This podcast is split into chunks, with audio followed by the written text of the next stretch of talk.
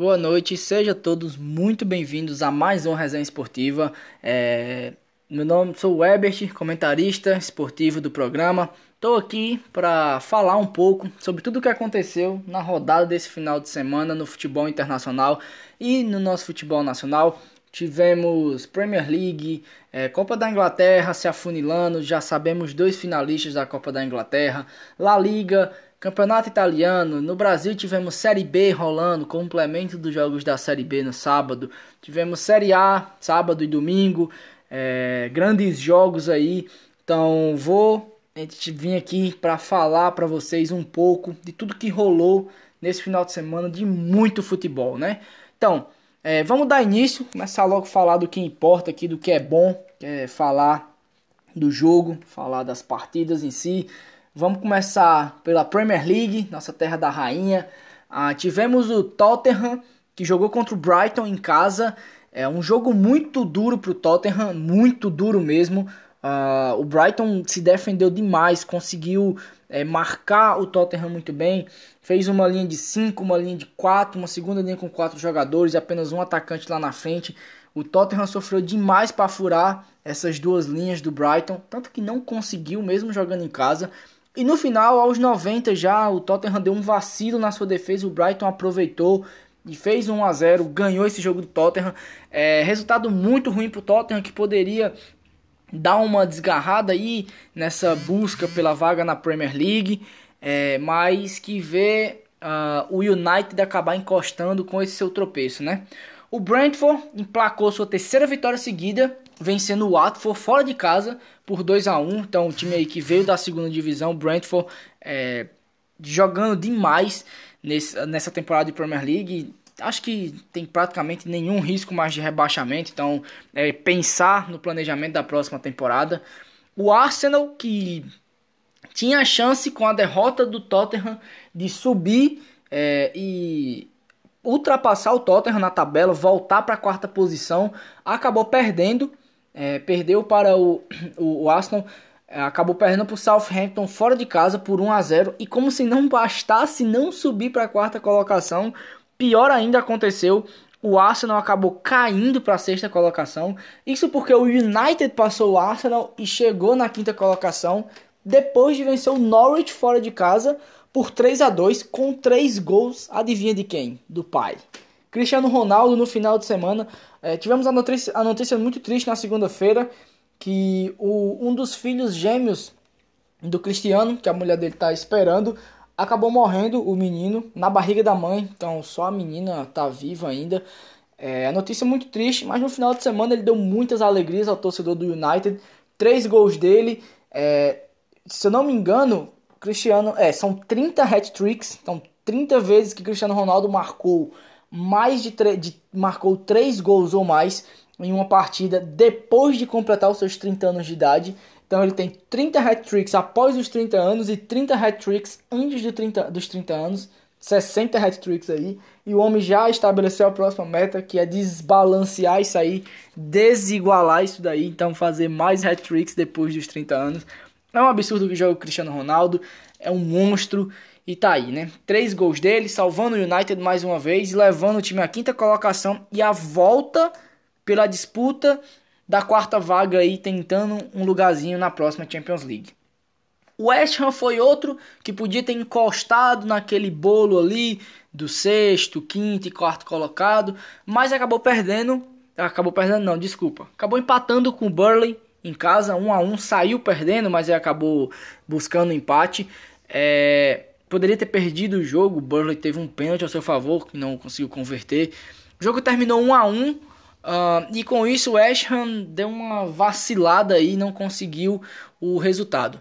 O Newcastle é, jogou contra o Leicester em casa e no apagar das luzes, no finzinho, conseguiu vencer o Leicester em casa. E aí continua nessa ascensão o, o, o Newcastle, que já era oitavo, é, na, que já é oitavo na tabela de classificação, então já está de olho em UEFA Europa League. Um clube que até pouco tempo estava brigando para não cair, mas aí chegou o investimento, contratações muito boas. O técnico foi muito acertado. O Ed Howe foi muito. É, um, um, um, treinador muito inteligente. A busca que eles fizeram. Não é um grande nome assim de técnico. Tipo, até porque nenhum grande treinador assim toparia um, um projeto de cara desses do West Ham, do West Ham, não, do Newcastle, que é muito complicado. Mas o Ed Howe, um grande treinador dessa nova geração inglesa, fazendo um excelente trabalho no Newcastle até o momento. E aí o Newcastle já brigando por UEFA, UEFA Europa League.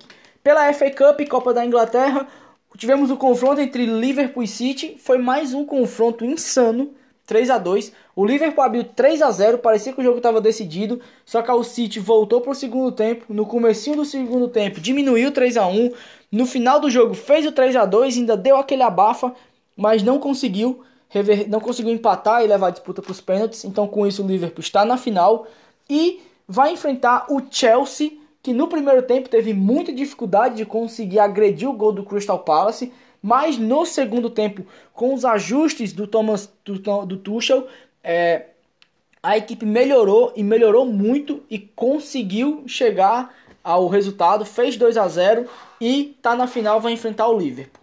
Na La Liga, no Campeonato Espanhol, o Atlético de Madrid no sábado bateu o Espanhol em casa por 2 a 1 e botou pressão em cima de Sevilha e, e Barcelona. O Atlético que é quarto, mas está com o mesmo número de pontos do Sevilha e do Barcelona. Tá tudo embolado entre a galera agora lá. O Sevilha ficou nesse bolo porque perdeu para o Real Madrid. Inacreditável. O Sevilha abriu 2 a 0 jogando em casa no intervalo. O Real Madrid voltou com uma postura completamente diferente para o segundo tempo. O Rodrigo entrou no segundo tempo e mais uma vez entrou muito bem na equipe do Real Madrid. Fez o primeiro gol, deu assistência do terceiro gol e o Real Madrid conseguiu uma virada incrível dentro do Ramon Sanchez Pizjuan, estádio do, do Sevilha, e com isso o Real 3 a 2 vitória importantíssima fora de casa, e eu acho que essa vitória crava muito o Real Madrid campeão dessa La Liga tá, abriu 15 pontos do Barcelona, muito complicado o Barça conseguir. E é a regularidade que o Real Madrid está mostrando com essa vitória. Essa vitória em cima do Sevilla mostra a regularidade do Real durante toda a competição. Então aí eu acho que é, já demos como o campeão aí da La Liga sendo Real. O Barça, que poderia ter ficado ali a três pontos na segunda colocação, dar uma distanciada do bolo, acabou se complicando, perdeu em casa para o Cardiz. O Barcelona não consegue vencer o Cardiz desde 2006. São quatro jogos de lá para cá, com duas vitórias do Cádiz e dois empates. O Barcelona, é, com esse adversário bem indigesto, dentro do Camp Nou, não conseguiu vencer, perdeu em casa 1 a 0 e precisava dessa vitória para se recuperar do baque da eliminação da Europa League. Mas não foi o que aconteceu, os jogadores pareciam estar muito abatidos ainda e acabou perdendo. Com isso, a gente tem o segundo, terceiro e quarto colocado, todos com a mesma pontuação, e o quinto colocado, que é o Real Betis, está na briga ainda por essa quarta vaga de Champions League, é, apenas a três pontos do Atlético de Madrid, que hoje é o quarto. Falando de campeonato italiano, a gente teve o Milan, que bateu o Genoa em casa por 2 a 0 e continua na liderança. A Inter está logo atrás, bateu o Spezia fora de casa por 3 a 1 e está aí na cola, brigando ponto a ponto com o Milan. Lembrando que a Inter está a dois pontos do Milan, tem um jogo a menos por fazer, então a Inter pode ultrapassar o Milan ainda e assumir essa liderança. É, quem acabou perdendo força nessa disputa foi o Napoli, que acabou empatando com a Roma é, no clássico na segunda-feira em casa por 1 a 1 e aí tanto o Napoli se distanciou um pouco, ficou ali na terceira colocação, a quatro pontos do líder Milan, como a Roma também precisava dessa vitória para encostar na Juve, que empatou acabou tropeçando, empatou em casa com o Bolonha por 1 a 1 saiu perdendo, foi buscar o empate ainda. É, mas aí ficou embolado, o é, não, não, a Roma também não conseguiu encurtar essa distância para a Juve e buscar essa quarta vaga é, de, de Champions League ainda aí. E vamos ver como é que vai ficar, né? Ah, eu sei que hoje, hoje mesmo o campeonato está muito mais para Juve, para Milan, desculpa, Milan e Inter só que aquilo, um empate do Milan e uma vitória do Napoli na próxima rodada já volta a embolar tudo. Tem esse jogar menos da, da Internacional que também vai dizer muito sobre o campeonato, certo? Então, futebol europeu é isso, gente. É um resumão aqui rápido para vocês, tudo que rolou de mais importante dentro dos campeonatos que estão mais assim disputados na Europa. A Bundesliga, o, o, o Bayern está bem desgarrado ali na liderança, já está bem garantido. É, na, na Liga One também, o PSG já está ali é, praticamente campeão, então são campeonatos que estão mais decididos, né? Beleza? Então volto daqui a pouco para a gente falar um pouco do futebol nacional, entrar aqui para falar de Série A, Série B, ver o que rolou no, nos dois maiores campeonatos do nosso país. Bom, vamos lá. Para encerrar aqui, vamos falar um pouquinho do, da Série B e, e, também da Série A, que rolou aí no Campeonato Brasileiro, né, nas duas divisões. Uh, começando pela Série B, a gente teve no sábado o Operário que jogou de 11 horas contra a Ponte Preta, venceu por 2 a 0. É, o gol do Operário, um dos gols do Operário é uma falha bizarra, é um gol, gol contra assim dos mais bonitos que eu vi já assim na, na no na competição, assim, não só na Série B, mas de todos os campeonatos. Tipo, um gol lindo, só que contra, o cara fez um gol contra de chaleira, incrível, impressionante, é, e bem bizarro também. Uh, o Ituano empatou com o CSA por 0 a 0 então o Ituano aí é, ficando 0 a 0 com o CSA, dois empates do Ituano nas duas primeiras rodadas. O Sampaio Correia empatou com a Tombense 1 a 1 e o Sport empatou com o Guarani, 0 a 0 Sport que tinha vencido na primeira rodada com um empate, fica ali no G4 com 4 pontos. Ah, o líder da Série B é o Bahia, o único com duas vitórias até o momento na competição, né? É, e por fim, a gente teve o último jogo do, da Série B do dia foi uh, no, no sábado, foi CRB e Vasco que, é, que jogaram já de noite no sábado e acabaram empatando. CRB saiu na frente do placar, o Vasco foi buscar o empate. Hum, só que mais uma vez a torcida reclamando muito que o jogo do Vasco não é bom. Vasco, mais uma vez, o Zé Ricardo recebendo críticas e que a equipe do Vasco não tá bem. E começou bem mal a Série B. Dois empates em dois jogos. Uh, tem que tomar cuidado porque esses pontos fazem falta lá para frente, vão fazer falta no final. Então isso pode atrapalhar muito a equipe do Vasco mais para frente do campeonato. Tem que se recuperar logo e buscar esses três pontos aí, essa primeira vitória o mais rápido possível para não se complicar, não se complicar e não se embolar. É, a gente vai ter amanhã, Guarani, no caso amanhã hoje, né, na, no, na terça, quando vocês estão escutando isso, Teremos Grêmio Guarani e Londrina e Novo Horizontino aí para o complemento dessa rodada. O, o Grêmio que precisa vencer também, está ali na zona de rebaixamento com um pontinho só. Ah, bem complicado também a situação do Grêmio na Série B. Partindo para a Série A, é, tivemos o Corinthians que enfrentou o Havaí e não tomou conhecimento. 3 a 0 no Havaí. Corinthians, é só Corinthians e Atlético Mineiro na série, na série A que estão com 6 pontos, que tem dois jogos e duas vitórias.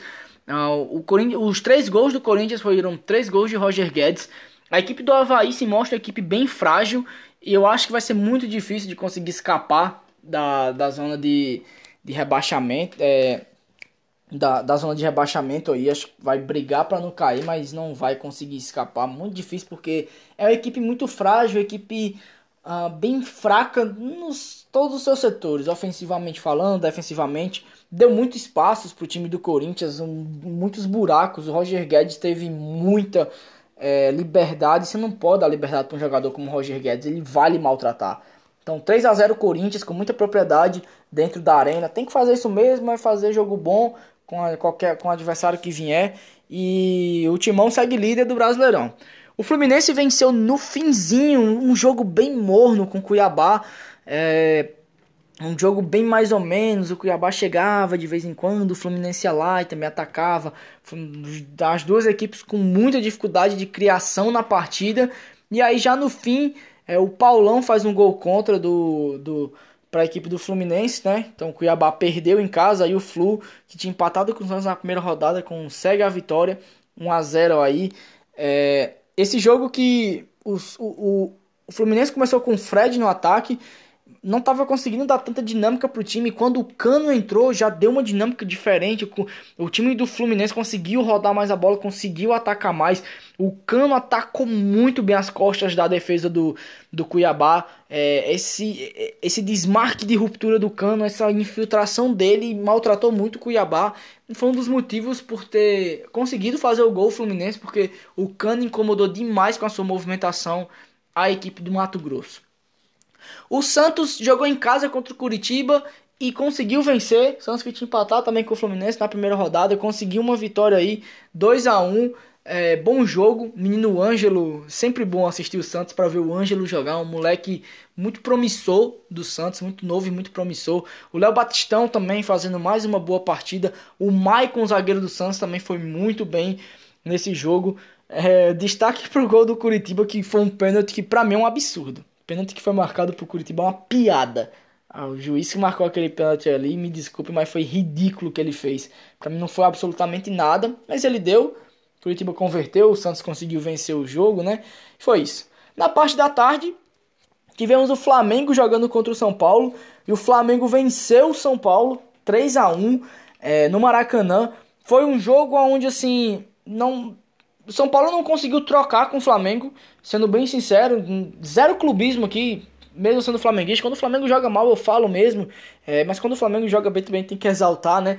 E cara, esse jogo foi um dos grandes jogos do Flamengo no ano, assim como o jogo contra o Atlético Mineiro também tinha sido uma grande partida. Uh, o Paulo Souza, ele estudou o time do São Paulo e ele sabia que o principal ponto do São Paulo era as dinâmicas na sua saída de bola. São Paulo conseguia, sempre, é, nos seus jogos, quando ele consegue fazer uma boa saída de bola, ele consegue ir muito bem no jogo. Porque ele consegue muito espaço para atacar a linha adversária. Porque o adversário sobe sua, sua defesa para marcar lá em cima. O São Paulo consegue é, trocar passes, quebra essa marcação e sai em velocidade muito pelos lados ali e ataca muito bem é, o seu adversário. O Paulo Souza, sabendo disso, sabia que dois pontos principais dessa saída de bola do São Paulo eram os dois volantes, o Pablo Maia e o Nestor. O que ele fez? Ele com seus dois volantes, o Thiago, no, o Thiago Maia do Flamengo e o João Gomes, é, o Flamengo subia a pressão com eles, juntamente com Everton Ribeiro, Gabigol, Arrascaeta e o Lázaro. Eles subiam pressão muito inteligentemente. O Flamengo ou botava o São Paulo para vir para o lado e ter que dar o balão, ou dava uma bola pro Jandrei e aí o Jandrei com a bola, o Flamengo fazia uma pressão muito inteligente porque o Jandrei é um goleiro que ele sabe sair jogando, então se você não tiver cuidado, você vai tomar o passe do Jandrei. E até tomou algumas vezes o time do Flamengo, mas o Flamengo conseguiu forçar o Jandrei ao erro em muitos momentos e a pressão em cima dos volantes do São Paulo foi o X. O primeiro gol do Flamengo sai de uma roubada nessa pressão. O João Gomes rouba a bola em cima do Nestor e sai o gol. Só que antes desse lance, o Pablo Maia já tinha sofrido duas roubadas de bola nessa pressão. O Flamengo tinha criado duas grandes chances antes disso. O Jandrei tinha feito duas grandes defesas, foi um grande nome. E para mim foi onde o, foi o grande mérito do Paulo Souza. Foi essa pressão em cima do São Paulo. Porque não deixou o São Paulo jogar. O Flamengo foi superior em toda a partida dessa forma. Então fez um grande jogo, 3 a 1 para mim, um resultado merecido. Não vou desmerecer que o São Paulo, pô, não é qualquer time que o Flamengo ganhou. O São Paulo é um bom time, um excelente time nessa temporada. Tem que fazer esses ajustes. É, o, o Pablo Maia, ele meio que, sei lá, como se ele tivesse entrado muito em choque assim no primeiro tempo e não conseguiu voltar para a partida, assim como o Nestor, então o Rogério tem que melhorar esse negócio dos jogadores mais novos se desligarem muito do jogo. Tem que melhorar isso. Ponto positivo pro São Paulo é que não adianta, toca no Calheri que é gol. A bola que foi no cara, ele botou para dentro, é um absurdo. É, e aí, grande partida. São Paulo tem que rever nessa questão dos seus volantes, mas time que promete vir muito bem para essa temporada, bem melhor do que na, na anterior. O Bragantino goleou o Atlético Goianiense por 4 a 0 fez 3 a 0 no primeiro tempo. É, o Bragantino também que fez uma grande partida muito pela sua pressão. O primeiro gol do Bragantino sai nessa pressão alta, muito bem feita. E aí o Bragantino continua nessa pressão absurda, sufoca o Atlético Goianiense consegue fazer essa goleada. Fortaleza faz mais um jogo ruim, perdeu para o Inter por 2 a 1 tomou gol do D'Alessandro na despedida dele. Para mim, o gol do D'Alessandro é uma falha muito absurda do, do, do Max Wallace. É, até então, eu não tinha visto nenhum jogo ruim do Max Wallace e tal, nem entendia tanto assim a reclamação do torcedor, do próprio Ailton, que ele reclamava tanto, mas não acompanhava tanto, né? E aí, infelizmente, falhou e falhou bem feio o Max Wallace no jogo do no gol do, do Internacional, no primeiro gol. Então, Pikachu também acabou perdendo um pênalti, né? Converteu um, perdeu o outro. Fortaleza aí, inicio, é, depois da os, depois da, da, da, final da Copa do Nordeste, Fortaleza não conseguiu retornar ainda ao seu melhor futebol. São quatro jogos já. É, se eu não me engano, são quatro jogos e quatro derrotas. Teve as duas da Libertadores e teve. Sim, foram quatro derrotas. Duas da Libertadores e duas do Campeonato Brasileiro. Perdeu para o Cuiabá na primeira rodada e perdeu agora para o Inter. E na Libertadores perdeu para o Colo-Colo e perdeu para o River Plate. Então, isso não acontecia desde 2020 time do Fortaleza não tinha quatro derrotas seguidas. Mas é isso, é momento de oscilação. Sei que o torcedor deve estar muito frustrado, o Ailton aí deve estar muito triste. Mas acontece, é, é, é melhorar, não tem como, é trabalhar no dia a dia. É, o Voivoda tem a confiança da diretoria, tem que ter a confiança do seu torcedor também, porque o torcedor sabe da capacidade desse time, já viu do que ele é capaz e vai dar a volta por cima. Não tenho dúvida de que o Fortaleza vai conseguir dar a volta por cima é, nessa fase, nesse momento que o clube está vivendo. E também não é nada demais. São quatro jogos, quatro derrotas. A do River era até uma derrota esperada. Eu até fiquei surpreso assim pelo que o Fortaleza jogou ofensivamente. Poderia ter feito um jogo melhor, sabe? Então dá, é, dá para melhorar muito. Fortaleza tem bola e tem jogador para melhorar muito esse desempenho aí do time nos últimos jogos. Torcer para que consiga melhorar, porque é, é sempre bom ver esses times do Nordeste lá em cima. Uh, o Furacão enfrentou o Atlético Mineiro em casa, na Arena da Baixada, e acabou perdendo. Uh, o gol do Atlético Mineiro foi marcado pelo Zaratio, um golaço, como diria o craque Neto, diga-se de passagem, um golaço do, do, do Zaratio.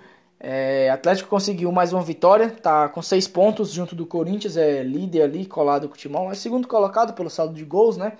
Uh, mas estão então, os dois únicos, né, com 100% ainda no campeonato. Uh, Atlético que sofreu um pouco nesse jogo, depois que fez o gol, acho que baixou muito as linhas. Furacão pressionou muito e até quase conseguiu empatar o jogo em alguns momentos. É, mas boa vitória do Atlético Mineiro que mantém o time aí bem na temporada. Por fim, para fechar aqui, uh, tivemos o Ceará jogando contra o Botafogo no Castelão. E aí o Ceará também. Ceará que vinha de três vitórias, né? Um bom início aí do Dorival acabou perdendo, acabou perdendo de 3 a 1 em casa. Grande partida do, do Botafogo ofensivamente. Acho que defensivamente o Botafogo deu muito espaço, deu muitas brechas defensivas ainda para o Ceará. O Ceará conseguiu agredir bem o Botafogo, só que aí nos contra-ataques, na bola ofensiva, aí o Botafogo foi para mim superior. Ofensivamente, o, o Botafogo conseguiu ir muito bem. O Erisson, atacante do Botafogo, que veio pro lugar do Navarro, tá no lugar do Navarro, né? O El Toro, como gosta de chamar o torcedor botafoguense, ótimo jogador. Ele tinha feito uma partida contra o Fluminense, eu não, nunca não tinha visto um jogo do Ellison assim. Ele fez uma partida contra o Fluminense é, no segundo jogo da semifinal do Carioca, absurda. Dois gols, é, jogou muita bola naquele jogo, só dava ele e o Chay no time do Botafogo. Nesse jogo contra o Ceará, o Ellison mais uma vez muito ativo, uh, muito eficiente, um cara que tipo mostrou muitas dinâmicas e um grande nome aí pro torcedor do Botafogo. Botafogo aí que perdeu o Navarro, que foi seu artilheiro ano passado na Série B, mas que parece que não vai ter preocupações pro ano porque o Erisson tá muito bem. Ceará acabou tropeçando, acabou perdendo, né? Depois de vir de um grande jogo no Brasileiro, vencendo o Palmeiras fora de casa por 3 a 2 ah, mas é isso, é isso. O início de trabalho do Dorival é tem que acertar, tem muita coisa ainda para acertar o Dorival, principalmente na parte defensiva do time. Tem que melhorar a transição do Ceará. O Ceará deu muita brecha na, nas transições defensivas para o Botafogo. Uh, bola parada, o Ceará também tem que dar uma melhorada. Os rebotes, os espaços na segunda bola do Ceará também precisa. O Dorival precisa ver isso. Mas isso é questão que no dia a dia você vai conseguindo ver. É o início de trabalho também de Dorival. É, começou agora. Então tem tudo para melhorar e tudo para evoluir muito ainda esse time do Ceará, certo? Então é isso. Me despeço aqui. Ah, boa noite a todos. Um, uma ótima semana aí. Uh, conseguimos aqui ver tudo que rolou né, no nosso futebol nacional. Tivemos grandes jogos. Nesse meio de semana também teremos grande partida. É, teremos Copa do Brasil rolando para alguns times. O Flamengo, por exemplo, vai jogar Brasileirão, vai adiantar um jogo com o Palmeiras, vai jogar na quarta-feira. É, um jogo da quarta rodada, porque já adianta aí para poder jogar Copa do Brasil ou Libertadores aí mais para frente, que vai ser um calendário bem apertado durante esse ano. Então, grandes partidas aí no meio de semana para todo mundo assistir. Agradeço a presença de todos. É, e aí a gente se vê na, na próxima semana com muito mais futebol.